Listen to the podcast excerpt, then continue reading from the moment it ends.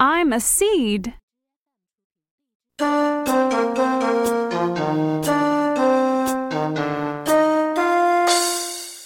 I'm a seed. I'm a seed too.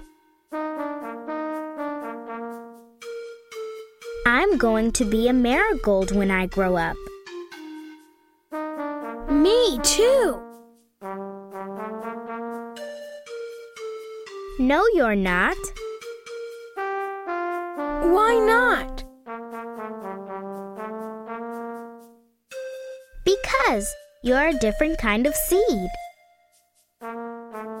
What kind of seed am I? How should I know? Wait and see. Wait how long? Not too long. See? We're growing. My stem goes up, up, up. My stem goes sideways. My leaves are small and perky. My leaves are big and hairy. My flowers reach up to the sky. My flowers are hiding under my leaves.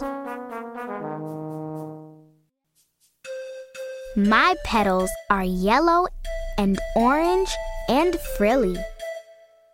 My petals died. I'm round and green. I have 20 flowers. Now I am round and orange. What in the world am I?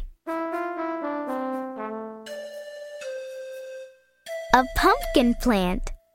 You grew six pumpkins. They're beautiful. Thank you. I am very proud.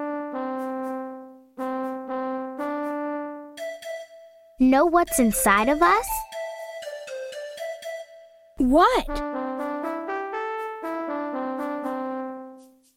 Seeds. When my seeds are planted, they will become new marigolds. When my seeds are planted, they will become new pumpkins. There should be a name for it. There is. It's called life. I'm a seed. I'm a seed too.